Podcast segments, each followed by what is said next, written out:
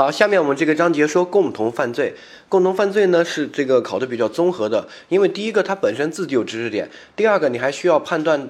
比如说，我们两个人共同犯罪，我们到底犯的是什么罪，对不对？好，你这个就需要用到前面的知识，所以呢，要做出共同犯罪的题，需要用到前面的知识，并且把共同犯罪学好啊，这是它的难处所在，就是它比较综合。啊，第二个，它共同犯罪本身的知识点是比较难的，因为如果只有我一个人，那好判断；如果两个人，就会有牵扯不清的东西。对吧？你一个人生活，你爱怎么吃怎么吃，这个没什么问题，挺好的。但是，一旦是两个人，不管你两个多好的人，总会有矛盾，总会有说不清的东西哈。那这个时候呢，就比较麻烦。第三个就是共同犯罪的地位，共同犯罪每年肯定是必考的，不管什么刑法考试，不可能不考共同犯罪，什么考研、考博啊，什么绝对考啊。这是第一个。第二个，啊，它的分值呢，因为它涉及到东西非常多。单独考共同犯罪的题，就跟其他知识知识章节没有结合的有，而且很多题是要结合其他一起考的，所以它的分值肯定是很多的。这个你想都不用想，一定要好好突破好。而且每年主观题必考共同犯罪，每年主观题的案例，如果你共同犯罪没学懂，这个案例一定做不会，就读读读都读不懂。你更别说做出来一问一问的，基本上全部都是废的哈。所以呢，共同犯罪非常重要，请大家认真掌握。但是共同犯罪呢，它是刑法中难度比较大的一个章节，可能排第一、第二这个位置哈。呃，有些人共同犯罪学懂了，罪数学不懂啊；有些人罪数学不懂，学懂了共同犯罪学不懂。所以呢，这个罪数和共同犯罪一般是。前两个比较难的章节哈，但罪数考的不是很多，而且主要是分则的，你学不懂它也能做对题，只要你记一下就行了。但共同犯罪学不懂，基本上做不对题的，所以呢，大家一定要认真对待哈。下面一个，我们说什么叫共同犯罪？一个人去犯罪，这是一个人；两个人去犯罪，这是两个人。如果两个人一起去犯罪，这个叫共同犯罪。好，包括两人以上。然后这个关键词就在于一起，比如说我也去杀张三，然后呢？你也去杀张三，如果我们各自弄各自的，我们相互不认识，那这个叫一起去犯罪吗？不叫，这个叫各自犯各自的罪，对吧？啊，上面我们说这个犯罪形态的时候，还有因果关系的时候也说过，有一个概念叫做同时犯。同时犯就是同一个时间恰好我们一起犯罪，但是我们不会形成共同犯罪。那这个时候呢，呃。比如说我去杀张三，你也去杀张三，我们相互不认识。比如我也投毒，你也投毒，张三喝了死了，我开一枪，你也开一枪，然后呃张三死了，对不对？那这个我们两个相互不认识，那不叫共同犯罪。那我们两个要一一定要一起合谋共谋，一起去杀张三。我说哎，走干张三，你说好。你怎么干，我怎么干，我们两个相互分工配合，我们两个一起去啊，等等的，那这个就形成了共同犯罪啊。这是第一个共同犯罪和一般多个人犯罪不同的点，就在于他有共同的故意，两个人形成了共同的这个共谋，然后呢，相互都认识，然后一起商量好了去犯罪，这个叫共同犯罪哈。这是第一个，第二个。我们看到它的要点，第一个主客观具有同一性，就是要有共同故意。你不能说两个人故意犯罪，然后呢又一起同时去犯罪的，就是共同犯罪，不是要有共同的故意啊？共同故意也要有共同的行为。换句话说，这个就区分于同时犯，对不对？哈，之前说过的，同时犯不是共同犯罪，各定各的犯罪，相互不会影响。但是如果我们两个一起去犯罪，我们两个商量好了，共谋好了。啊，去犯罪，那这个时候我们就形成共同犯罪，形成共同犯罪，我们两个的行为会相互影响对方。哈，这个注意下一个。呃，我们题目中只要出现二人共谋干嘛干嘛，啊，这个二人合意合谋干嘛干嘛，就是形成了共同犯罪。因为共谋两个字，第一个它是一种客观的行为，共谋就代表着我们两个客观上在共同的谋划一个犯罪，对不对？谋划嘛，哈。而这个谋划的过程既然是在一起的，就代表了我们两个主观上有共同的故意，所以共谋是既有共同行为，也有共同故意。所以题目中只要出现共谋，一般就属于共同犯罪啊，这是第一个。好，第二个，这个共同行为呢，包括作为，也包括不作为。比如说，我们夫妻两个都没有喂养我们的孩子，活活的把他饿死，我们两个都是不作为的犯罪，而我，而且我们形成了这种共同故意，对不对？我们很默契的哈。那这个就是共同的不作为的故意杀人，这个是一个共同犯罪，那没问题哈，这个比较简单。呃，还有比如说作为和不作为结合在一起的共同犯罪，那也是有可能的。比如说我没有喂养我的孩子，活活的呃这个把他饿死，我是不作为，对吧？呃，我老公也没有喂养，然后呢把他饿死是不作为，两个不作为加起来能不能形成共同犯罪？可以。我们两个都去伤害我们的孩子，把他弄死，行不？能不能形成共同的作为的犯罪？可以。一个作为，一个不作为呢，也有可能啊。比如说我老公去打我的孩子。然后呢，我作为他的母亲，我有保护的义务呀，对不对？刑法上肯定有这个要求，我保护我孩子的义务。然后我就站在旁边，我也没有制止，也没有报警，也没有干嘛，我就看。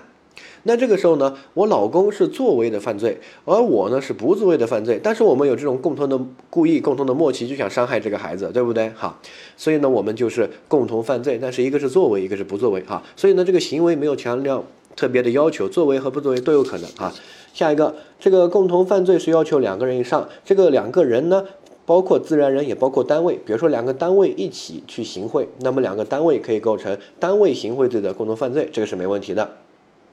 然后两个人肯定可以构成，对不对？哈，但是注意一下，人和单位可不可以构成？可以。比如说我们这个单位找到一个这个谁，然后他帮我们这个单位去行贿，这个人是我们单位的外部成员，不是内部成员。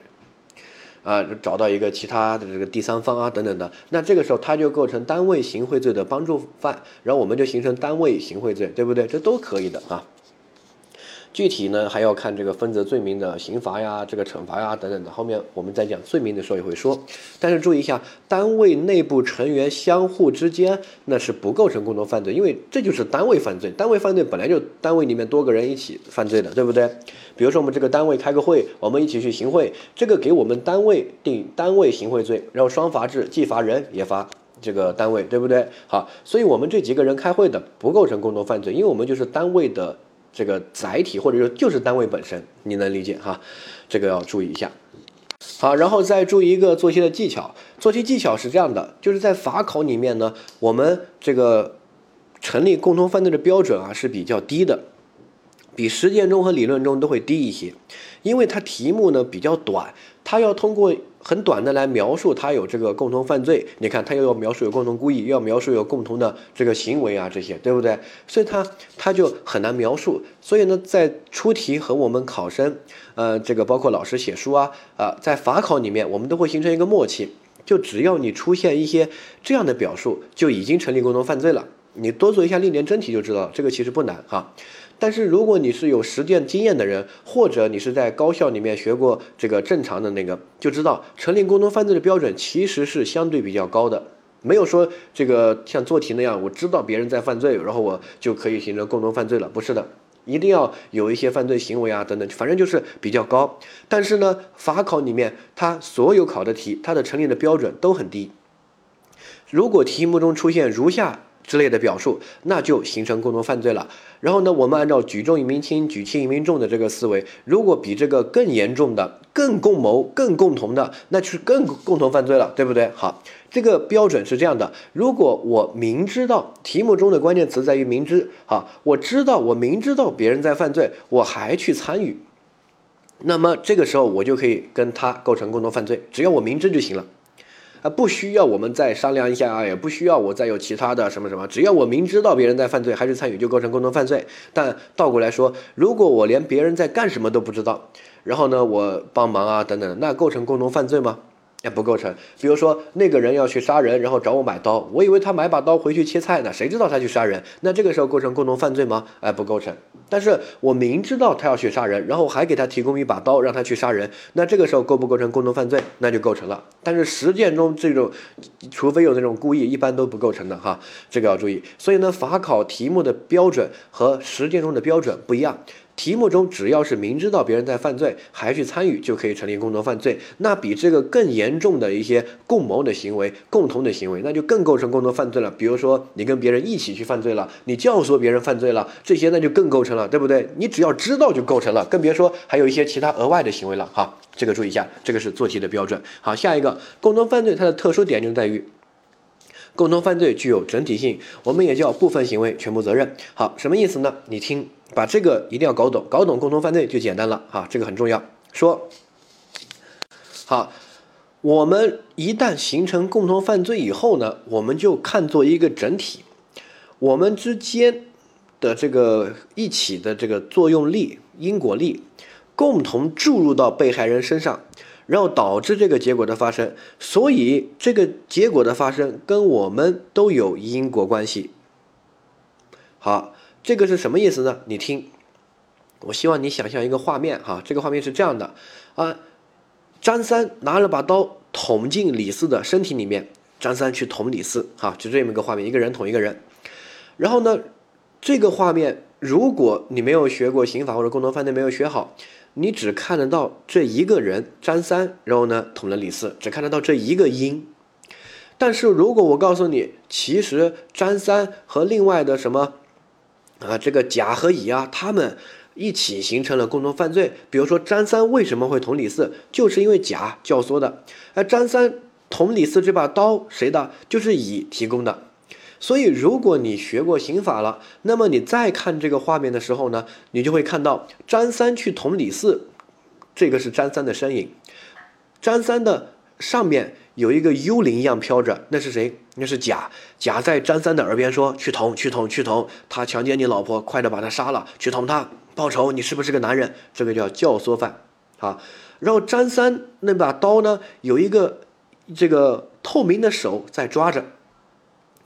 然后帮他去捅李四，提供一把刀，那个是谁？那个是乙，乙是帮助犯，提供他这个帮助。好，所以你就看到两个透明的，一个是在脑子里面耳朵边教唆，一个是在刀那边提供这把刀的帮助和支撑，对不对？好，所以你学过刑法之后呢，你相当于开了天眼，你能把那两个鬼影看出来。哈，所以呢，看到这个有两个鬼影的画面啊，然后张三捅李四。对吧？背后带了两个影子，一个教唆犯，一个帮助犯。好，现在我问你，李四死了，这个结果有几个因？注意一下，就有三个因。你没学过刑法之前，那你觉得只有一个因，占三桶的，对不对？你学过共同犯罪，学过刑法之后，我告诉你，那两个影子你能看到了，有三个因。第一个教唆犯的教唆，第二个帮助犯的帮助，第三个就张三实行犯去捅这一刀的行为啊。这三个因共同在一起，才导致这一刀。如果教唆犯没有教唆，张三不会去捅；如果帮助犯没有提供帮助，张三不一定干得过李四，可能被李四反杀了，对不对？你没有这把刀，不一定打得过别人啊，不一定杀得死别人啊。所以呢，帮助犯的帮助，然后当然最核心的还是张三捅这一刀哈。所以呢，这三个因汇集起来一起。注入因果力，这一刀就捅在李四身上，然后李四死了。所以呢，这个死亡的结果和教唆犯的教唆、帮助犯的帮助和实行犯捅这一刀的行为，它都有因果关系。所以呢，共同犯罪它这个图啊，应该这样画。你看，我们这里画了三个圈，对吧？哈，呃，这个三个圈加起来汇成一个。因果力综合的一个因果力，然后共同注入到被害人身上，共同注入的，它不是什么介入因素，就是一起的。然后呢，一个是教唆犯的教唆，一个是帮助犯的帮助，最外面那个圈最主要的原因还是实行犯的实行行为，对吧？哈，所以最大那个圈我写的是实行犯的实行行为，这三个因果力教唆、帮助、实行汇集成一个，然后捅到被害人身上，哈。没有任何一个，那这个结果都不会发生。比如说没教唆不会发生，没帮助不会发生，没有捅不会发生。所以呢，每一个因果因果力啊，都跟这个结果它有因果关系。好，既然有因果关系，那我下面就问你了，我们分析一下因果关系。因果关系我们学过了，那有因果关系的结论是什么？既遂。所以我就问，教唆犯构成什么？构成故意杀人既遂，但是是教唆犯；帮助犯构成什么？故意杀人既遂，所以但是是帮助犯；实行犯构成什么？也是故意杀人既遂，对不对？好，那三个人都构成既遂，我们也叫一人既遂则全部既遂，或者也叫部分行为全部责任。好，这个道理就来自于这里。就就是因果关系的体现，就是因为他们共同犯罪形成了一个综合的因，注入到被害人身上，所以比如说这个甲只是教唆了，对不对？但后面张三去杀李四的时候，他去国外度假了，他没在。但是你能不能说张三去杀李四没有包含你的教唆这个因果力啊？包含了呀，你不教唆他为什么去杀呢？对不对？比如说乙提供一把刀去帮助张三，然后呢后面这个乙就没有参与后面的杀人行为了，但是张三用这把刀把这个李四杀死了，你能不能说你后面没参加，你就不对这个结果负责？不行啊，你不提供刀，他怎么杀得死呢？对不对？好，所以这一些我们能够理解了，就是他只要参与了部分。相当于他就对这个共同犯罪注入了自己的因果力，即使他没有参与后面的犯罪行为，他这个注入的因果力也还在呀，对不对？所以呢，他要对后面他没参与的后面的那些结果都要负责。共同犯罪就牛逼，就牛逼在这里哈。所以呢，我教唆别人犯罪，然后这个人真的去犯罪了，他杀了人，我负责；他这个杀了另杀了两个人，我也要负责，对吧？这个就叫做部分实行全部责任，一人既遂全部既遂哈。共同犯罪具有整体性，它的理论依据就是因果关系，所以因果关系非常重要哈。这个我们理解了，我们继续往后面呃这个看一下，呃，首先我们对比另外一个叫同时犯，同时犯呢就是我去杀张三，你也去杀张三，我们没有形成共同犯罪，只是恰好同一个时间开枪，我不认识你，你不认识我，不形成共同犯罪。那这个时候呢，我杀死了张三，那么你要对这个结果负责吗？不需要啊，对不对？我杀张三跟你又没因果关系，你的因果力又没有注入到我这里，对吧？所以，我张三是我杀死的，你开枪没有打中，那这个时候这个结果跟我有因果关系，我定故意杀人既遂。你想杀张三没杀成功，打偏了，定故意杀人未遂，对不对？没问题吧？哈。所以这个如果没有形成共同犯罪，它不会这样相互影响的。一旦形成共同犯罪，才会相互影响你。要对别人的行为负责。好，另外一个，比如说我们两个形成了共同犯罪，说好了我们一起去杀张三，我们同时开枪，谁打中呢？啊，这个就算谁的，对不对？好，那这个时候呢，我也开枪，你也开枪，然后我打中了，你没打中，这个时候我肯定构成故意杀人既遂，没问题。但是你要跟我一起构成故意杀人既遂吗？回答，要。因为形成了共同犯罪，形成共同犯罪之后，我杀张三这一枪就是我们当时共谋的呀。你跟不跟我商量，我也不会去啊，对不对？所以呢，有一部分你的因果力的注入。但是如果是同时犯的话，它不是共同犯罪，它相互是隔离的，相互不会影响的，各自承担各自的责任，分开判断。如果是共同犯罪的话，我们就一起判断。所以呢，之前我们说一个无法查明的问题，还记得吗？对吧？好，我们两个开开枪，然后张三只中了一枪，现在查明不了这一枪是谁开的。之前查明了是我开的，现在查明不了，那怎么办？我们说了，如果是故意犯罪的同时犯的话，查明不了这一枪是谁开的，你能不能认为是我开的？不能。你能不能认为是这个他开的？不能，对不对？两个都不能，那就是两个都定故意杀人未遂，因为。我你不能认为是我开的呀，所以你只能给我定未遂啊，对不对？好，另外一个，如果我们两个不是同时犯，而是形成了共同犯罪，那这个时候查明不了这一枪是谁开的。我们当时说的是什么？无需查明，没必要查明，浪费时间。不管是我开的还是他开的，他我们两个都要对这一个结果负责，对不对？因为我们形成了共同犯罪，要对其他人的行为负责，部分行为全部责任，一人既遂全部既遂，对不对？好，掌握这个就是共同犯罪的整体性，这个要理解。然后有一个例外，就这个实行过线。实行过线呢，我写在这边，只是提醒你看的。后面呢，我们会讲实行过线，哈，这个先不用纠结。下一个，共同犯罪成立的时间。共同犯罪成立的时间呢，注意，什么时间能形成共同犯罪？主要有如下几种，这都可以，只要有形成这就行，哈。比如说，我们两个一开始就商量好了，一起去去杀张三，这个能不能形成共同犯罪？可以。就是还是犯罪一开始就一起了哈，还有另外一种情况，就去就是我准备好了一些刀啊一些工具啊，准备去杀张三，这个时候遇到了你，然后呢，哎，你说你要去杀张三，哎，我帮你吧，然后你中途加入的可不可以？也可以，没问题，对不对？好，这个也属于共同成立共同犯罪，对吧？好，第三个就是我杀死张三，我构成故意犯罪既遂。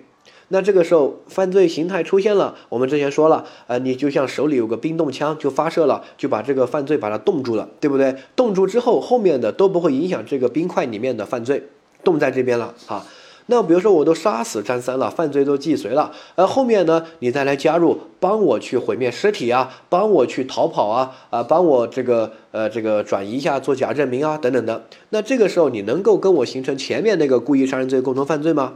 不能，我说了一旦形成一个犯罪形态，就冰冻住了，冻住了，后面的发生的什么情况都不会影响冰块里面的犯罪，对不对？所以呢，后面再加入的那就不属于。所以共同犯罪的成立时间，我们的标准就是只要行为还没有结束，就可以成立共同犯罪，包括一开始一起的，也包括中途加入的。但是如果行为已经结束了，出现了犯罪形态了，这个时候再加入呢，呃，就不构成共同犯罪，对不对？好。这个没问题，这是原则。有原则有一个例外，这个例外你需要掌握，因为我们这边书上写的是什么？写的是犯罪行为还没有结束，我并没有说犯罪既遂。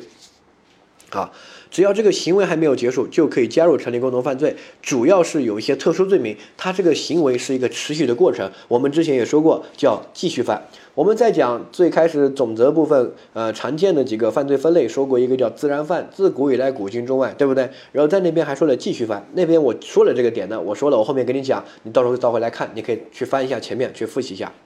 继续犯它的特点就是它的行为是个持续的过程。啊，典型的，比如说自由类型犯罪，绑架。非法拘禁、拐卖，还有一些持有类型犯罪啊，持有毒品、持有这个呃假币啊等等的啊，这些犯罪，这些犯罪它的这个行为是一个长期的一个行为，不像盗窃一瞬间，不像杀人一瞬间，它是一个长期的，可能一非法拘禁别人十天、半个月、一年、两年都有可能哈。所以呢，这个行为只要还没有结束，加入的就可以成立共同犯罪。但这些继续犯它有个特点，它一开始就既遂了。比如说我绑架我我是绑到手就既遂，而并不是后面去要到钱啊，或者绑他关他一十天半个月。非法拘禁我只要控制他的自由我就既遂，不一定一定要关关够两个月、三个月或者一年，不需要的，他只要侵犯到自由就既遂哈。所以这个既遂的时间点在于这里，对吧？好，这是第一个。第二个，但是既遂之后，这个犯罪行为他还在过，还在继续啊，还没有结束。我非法拘禁还在继续啊，我绑架还在继续，那这个时候中途加入的是可以形成共同犯罪的，这个相当于我们之前说的那个例外，听懂没有？好，原则上一旦形成一个犯罪形态，那么后面加入的就不会形成共同犯罪了，要属于别的罪，按照其他的来处理，因为这个行为已经被冰冻住了。但是例外，例外就是继续犯，继续犯，这个只要是行为还没有结束，加入的就可以成立共同犯罪哈。好，所以呢，我们这边就记啊，只要行为还没有结束，中途加入的就可以成立共同犯罪，这样比较贴切一点。但是你也可以按照原则例外来记，原则就是形成一个犯罪形态之后加入就不构成共同犯罪了。但是这个例外就是这个继续犯，他的行为比较特殊，所以呢，呃，他既遂之后形成犯罪形态之后加入的依然可以成立共同犯罪。原则和例外的思维哈，呃，下一个，好，成绩的共犯，成绩的共犯指的就是要叫中途加入的。一开始我们两个就共谋一起去犯罪的，就是普通的共同犯罪。好，这个没什么好说。后面我们两个都形成了呃会其，就是我们两个都要对互互相对对方的行为负责，对不对？好，因为我们形成了一个整体共犯的整体性。但是成绩的共犯有个点，就是加入之前的这个不负责，因为我还没有加入。加入之后形成共同犯罪的，那肯定要负责，对不对？所以成绩的共犯相当于他加入的时间是在中途加入。他不是一开始就共同犯罪，他就分成两段。好，比如说我在这个绑架过程中，啊，然后呢，中途张三加入进来跟我一起去这个参与后面的，对不对？好，那这个就要分成两段。张三加入之前只有我一个人，张三都不知道我之前干了什么，他都没有任何参与。那我前面干的这些事儿，比如说我前面绑架啊导致的一些结果，张三需要负责吗？不需要，因为我。前面的行为导致的结果跟张三没有因果力的关系，因为他没有注入，前面他又没加入，对不对？但是张三一旦加入之后，我们两个形成了共同犯罪，那这个时候我的行为导致的结果，张三要负责吗？要，因为一旦加入形成共同犯罪之后，就具有整体性，相互影响，对不对？他注入了因果力嘛？好，理解。好，所以呢，我们来说一下这个案例，理论就是因果关系。我们来说一下这个案例，哈，说我。要去杀张三，然后呢，我捅了张三一刀。后面呢，李四看到这个情况，就说：“哎，我也恨张三，我帮你一起。”然后李四加入，帮我望风啊，或者帮又给我提供一把刀啊，或者帮我按着张三。然后呢，我又捅了张三一刀，哈。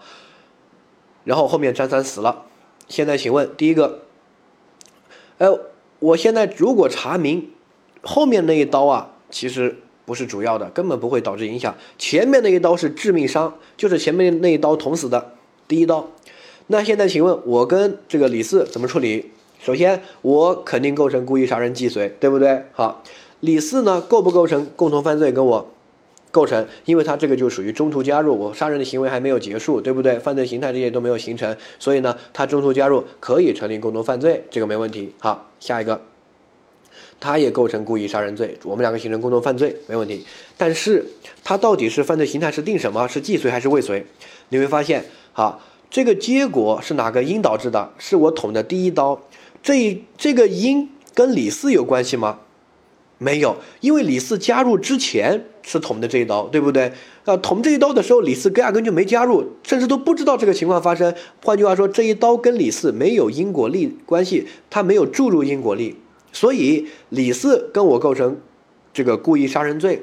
但是呢，李四是要定未遂，因为他对这个结果发生那个因，他没有注入因果力，对不对？好，这是第一种情况，记住。我说完以后，希望你把这个自己总结一下哈，对比一下第二种情况，也是一样的。我捅了这个张三一刀，然后呢李四加入，然后我又捅了一刀，然后张三死了。然后现在证明啊，第一刀没有捅到要害，这个是无关紧要的。关键是第二刀是致命伤，捅到心脏里面，把这个呃张三捅死了。那现在请问，第一个我肯定构成故意杀人罪既遂，对不对？不管是哪一刀都是我捅的。好，然后呢？李四加入之后，我捅的第二刀没问题吧？那李四需不需要对这刀负责呢？需要，因为他加入就形成共同犯罪了。共同犯罪具有整体性，那我的这一刀他也要负责，一人既遂全部既遂，需要对他人的犯罪行为负责，对不对？这个就共同犯罪特殊点啊！啊，所以呢，我捅第二刀，因为这个张这个李四已经加入了，所以呢，他要对第二刀负责。换句话说，我们在第二个案例里面都定这个故意杀人既遂。好，那如果查明不了是哪一刀导致的呢？啊，那怎么办？如果是第一刀，那又怎么怎么样？如果是第二刀，那又怎么样？上面都分析过了，对不对？就让那个来。但是你会发现，无论是第一刀还是第二刀，这个全程参加者都需要负责，都是既遂，对不对？好，而中途加入者，万一是第一刀导致的，他是不需要负责的。所以如果查明不了，全程参加者负责，中途加入者不负责，对不对？好，能够查明，那就看前面的话。啊，这个全程负责，中途加入的不负责，因为他加入之前导致的，关他屁事哈，他没有注入因果力。如果是后面的话，两个人都要负责，因为他加入了之后有注入了因果力嘛，对不对？好，但问题查明不了的话怎么办？全程参加者都负责，然后呢，呃，这个中途加入的不对前面那个负责，所以如果查明不了，万一是前面那个导致的，让他负责不就冤枉他了吗？所以呢，不需要对这个呃。负责，所以呢，查明不了，只有全程参加者负责。好，这个是总结，你可以看一下，成绩的共犯呢，在这个选择题都有考过，而且考了不止一次，就考这种分析思维，查明不了怎么办？主要如果遇到查明不了的问题，你就可以用这个数学的一种分析思维，就是假设，假设是第一刀导致的，那么怎么怎么样？要假设是第二刀导致的，那么怎么怎么样？分析出来完了之后呢，查明不了，你就看提取公因数。那就是不管第一刀还是第二刀，呃，全程参加的假斯汀都要负责，对不对？啊，万一是第二刀，或者万一是第一刀导致的，那后面那个加入的人就不负责。所以呢，查明不了，全程参加者负责。中途加入的不负责，对不对？哈，这个掌握我都总结在这边，大家再去读一下这个案例，然后你可以自己整理一下，记一下。整理呢，尽量比如说你画个图啊，这个时候加入，加入以后的负责，加入之前的不负责，查明不了呢，这个怎么负责，对吧？尽量用时间轴啊或者流程图画一下，自己梳理一下哈。啊，然后它背后的法理呢，你不要记形式和表面，背后的法理就是因果关系，就是犯。共同犯罪的整体性加入之后形成共同犯罪，那么就注入了因果力，就具有整体性，对不对？加入之前呢，啊，就各我我又不需要对别人的行为负责，因为我还没有加入嘛，对不对？好，这个掌握一下。所以它这个成绩的共犯只是它加入的时间点是在中间这个位置，就可能出现前后的误差。但是如果我们一开始就是共同犯罪的，那就不会有这种时间差哈。呃，下一个叫做呃，如果犯罪行为已经结束。那么他加入不构成共同犯罪，对不对？好，那么加入之后的行为不构成共同犯罪，是不是就无罪呢？不是，他可能定别的罪。比如说我已经杀完人了，啊，人都死了，然后你这个时候再加入进来帮我引隐藏这个尸体啊，毁灭证据啊等等的，那你可以构成像伪证类犯罪啊，这个是一类犯罪，我们后面会说。比如说帮助毁灭证据罪啊，等等的，好，比如说我盗窃都盗窃完了，这个时候盗窃行为都结束了，你再加入啊，帮我去销赃，这个时候你能不能跟我形成盗窃罪共同犯罪？不能，因为我犯罪行为已经结束了。那这个时候你加入的话啊，构成什么呢？这个时候就构成掩饰隐瞒犯罪所得罪哈，不是说后面那个行为不构成犯罪，是构成犯罪的，只是因为前面的犯罪已经结束了，他再加入就不会形成共同犯罪，对吧？哈。呃，这个掌握一下。这个呢，我们也叫状态犯，也是一样的。之前说自然犯和这个继续犯，也说了个状态犯。状态犯是指犯罪行为是一个瞬间的，是一个短期的行为，不跟那个继续犯那个长期的拘禁、长期的侵犯别人自由不一样。它是个瞬间的行为，比如说盗窃，一瞬间就偷了，对不对？只是那个不法状态呀，还在这个呃持续。所以呢，这种不法状态还在持续的时候，有些人就会中途加入，这个来帮你。那这种加入呢，他加入的太晚了。你要加入，要想形成盗窃罪的共同犯罪，你必须在盗窃行为还没有结束的时候加入，那才可以。现在盗窃行为都结束了，东西都偷到了，你再加入，能不能形成盗窃罪共同犯罪？不能，你可以理解为盗窃罪发了一把冰冻枪把它冻住了，对不对？因为他又不是那个继续犯那个例外，那就按照原则来处理。后面加入的不会形成盗窃罪的共同犯罪，插不进去的冰块都冻硬了，那怎么办？那后面加入帮忙去销赃那些，可以构成掩饰隐瞒犯罪所得罪，哈。好，下一个题目里面有一个陷阱哈，陷阱是这样的，就是说我要去偷东西，这个时候呢，我找到张三，我说，哎，我去偷那个珠宝，我偷到之后，你帮我销赃，你负责后面的善后工作，行不行？张三说行，蒋四金你去。那这个时候呢，我就去偷，偷了东西之后，张三帮我销赃。很多人说这个，你看张三是后面才加入，盗窃的时候他都没加入。谁跟你说的？他从一开始就加入了，对吧？我盗窃之前我就跟他商量好了，他也事先明知我在犯罪，而且还加入进来。事先明知别人在犯罪还加入进来，从那个时间点我跟他商量的时候，我们两个就形成了共同犯罪。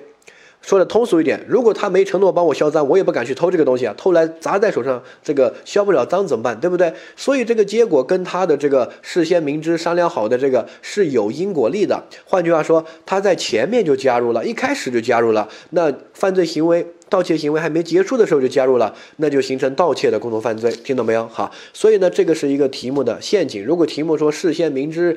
别人这个呃偷东西还去帮忙销赃，承诺事后帮忙销赃等等的，那这个时候你事先事先是指犯罪之前你都已经明知了，然后你们都商量好了，对不对？那你们在那会儿就形成共同犯罪了。所以你加入的时间是在最前面，而不是在犯罪行为已经结束之后，这个是一个陷阱，不要弄混了就行。这个呢，我们后面再讲掩饰隐瞒犯罪所得罪和这个呃，比如说窝藏包庇罪啊这些，我们还会说哈，掌握，只是你。这里要注意一下，勾一下，这是一个重点哈，呃，就是两个事后加入的犯罪已经结束了，不成立共同犯罪，但是可能成立别的罪哈。第二个，如果题目有陷阱，就事先明知，那这个时候他不是事后加入，是之前就加入了，那就形成共同犯罪啊。呃，另外一个呢，就是一个叫呃。不具有期待可能性，期待可能性这个我们是放在阻却事由那边来讨论的哈，所以有这么一个原理，我当时还说过，说你能不能期待一个小偷偷了东西之后不去销赃，那肯定不行，所以小偷盗窃之后的销赃行为啊，不作为犯罪处理，对不对？只罚盗窃就行了，哈，这是我们之前说的一个点，你可以翻到书前面这个阻却事由那块，你去复习一下哈。那下一个。我们回到这里，这里也是一样的哈。如果我偷了东西以后我销赃，我这个行为构不构成掩饰隐瞒犯罪所得罪？不构成，或者你说构成，但是被这个期待可能性这个阻却事由把它阻却了，对不对？是一个道理哈。反正最终不能定这个罪。那下一个，啊，我去偷东西，偷了之后我销赃，然后呢，张三加入帮忙销赃。对吧？他是这个这个时候才加入的，那他就不构成盗窃罪共同犯罪，因为盗窃已经结束了。那这个时候他加入销赃帮忙，他就定掩饰隐瞒犯罪所得罪。而我定这个罪吗？不定，因为我有期待可能性，这个阻却事由，对吧？我是小偷，你不可能期待我不去销赃啊，哈。所以呢，最终我不定这个掩饰隐瞒犯罪所得罪。好，掌握。好，另外一种情况，呃呃，我要去这个偷东西。张三事先就明知我要偷东西，还承诺帮我销赃。换句话说，我们两个之前就商量好了，我去偷，你去销赃，对不对？那这个时候张三加入的时间是在前面，所以呢，张三可以跟我形成盗窃罪的共同犯罪。换句话说，我也定盗窃罪，张三也定盗窃罪。那张三后面销赃行为还需要单独定掩饰隐瞒犯罪所得罪吗？不需要了。你也可以说张三他也是个小偷了呀，他也定盗窃罪了呀，对不对？共同犯罪嘛，哈。所以呢，你能不能期待一个小偷不去销赃？不行。所以呢，张三。就是也是变成一个小偷了，形成盗窃罪、共同犯罪，所以你不可能期待他不去销赃。所以呢，后面销赃行为，我和张三都有这个阻期待可能性阻却事由，都可以把它阻却了，就不构成掩饰隐瞒犯罪所得罪。我们指定这个盗窃罪即可。哈，这个请大家掌握，这个也是后面这些分则这些罪名里面最重要的知识点。它的法理就在于这里，它加入的时间不同，然后是否成立共同犯罪就不一样。然后成立共同犯罪之后。有这个期待可能性来这个阻却事由来讨论哈，这个理解。呃，下一个，我们讨论是否成立共同犯罪的时候呢，不需要考虑阻却事由。典型的，我们之前也说过，我们这个讨论是否成立共同犯罪，在我们一开始说犯罪成立那个阶段的时候，是在第一个阶段就讨论，就是主客观一致归罪那个时候，我们就讨论共同犯罪了，不需要讨论阻却事由。好。典型的，比如说我和一个呃这个小孩子，我们去这个杀人或者去这个干一些坏事儿，然后他甚至是主谋。那个小孩子虽然年纪小，但智力发展的特别好，体型也健壮，对吧？我跟我都打不过他，也没他聪明，所以呢，他就带我一起去抢劫、强奸、杀人放火，最终他无罪，因为他可能不到十四岁，但是我呢，这个呃十七岁了或者二十几岁了，我构成犯罪。那现在请问我们能不能形成共同犯罪？你一定要回答可以，因为分析犯罪的思维阶段，我们在第一个阶段暂时那个阶段就可以分析共同犯罪，可以。我们形成共同犯罪，因为有共同的故意啊，确实也有啊，对不对？没有任何问题。然后到第二个阶段，那个小孩子他有阻却事由，年龄可以把他阻却了，他无罪。但是我没有阻却事由，我阻却不了，我最终定罪。有人说这个不是一样的吗？你可以说他直接不成立犯罪吗？不是，结论都一样，结论一点都不一样。为什么？因为如果分析出来他们形成共同犯罪，那么。对我可以适用从犯，还有共同犯罪的其他的一些量刑情节。如果没有分析出来他们形成共同犯罪，那么这些从犯这些量刑情节就对我不适用。那个小孩子肯定都是无罪，但是对我就不公平。明明我就是从犯，为什么不能给我适用从犯量刑情节？就是小孩子主谋的、策划的、指使的，对不对？好，呃，所以呢，我。在跟小孩子共同犯罪的时候呢，我们在分析共同犯罪，不需要讨论年龄，不需要讨论精神病这些，就成立共同犯罪。到了第二个阶段，阻却事由的时候，小孩子有阻却事由无罪，但我没有阻却事由就构成犯罪。但是在第一个阶段分析完了共同犯罪，就可以定主犯和从犯了。哈，掌握。